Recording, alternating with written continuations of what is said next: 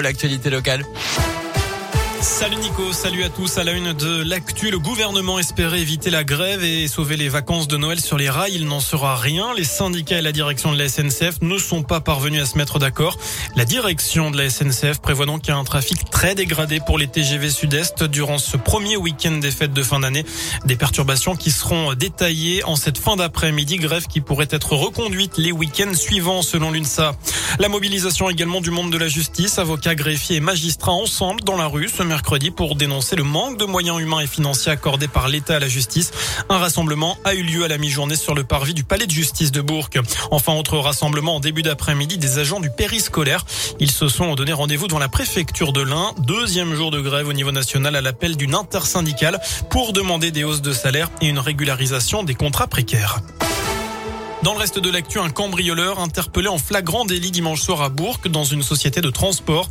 Il siphonnait les réservoirs des camions pour voler de l'essence à l'aide de grands bidons quand il s'est fait interpeller par la police.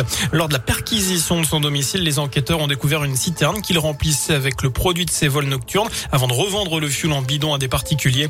La citerne contenait environ 200 litres de fuel volé. Il était également en possession d'une quantité de matériel volé, des ordinateurs, des tablettes numériques notamment. Cet homme de 40 42 ans, déjà connu des services de police, notamment pour des vols avec effraction, et convoqué par la justice en mai prochain. À suivre également le grand oral d'Emmanuel Macron. Le chef de l'État s'exprimera pendant deux heures ce soir lors d'une interview enregistrée et diffusée sur TF1 et LCI. L'occasion de faire le bilan notamment de son quinquennat. Dans l'opposition, on dénonce un candidat à la présidentielle qui ne dit pas son nom et on demande au CSA de décompter son temps de parole. Après la prime énergie, c'est la prime de Noël qui est versée aujourd'hui à 2 300 000 ménages modestes. Ceux qui touchent les minima sociaux.